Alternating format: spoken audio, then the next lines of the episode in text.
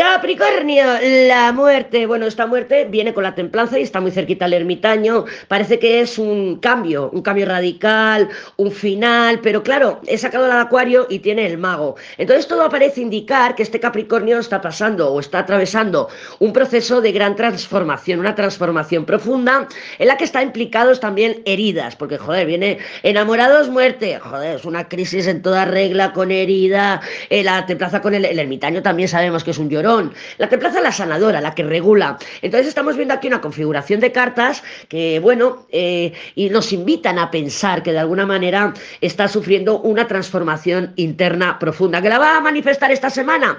No tiene por qué. No tiene por qué, pero sí que están habiendo cambios internos que se van a ver manifestados en el exterior. Y lo vas a ver manifestado, pues a lo mejor en su comunicación, que a lo mejor es poco claro, que no sabe lo que quiere. No es que es Capricornio, es Capricornio, los Capricornios no te pienses tú que hablan tanto, son más fríos, vamos, que un témpano de hielo, ¿vale? Pero al tener el mago ahí, sí que parece que pueda darse una transformación dando inicio a algo completamente nuevo.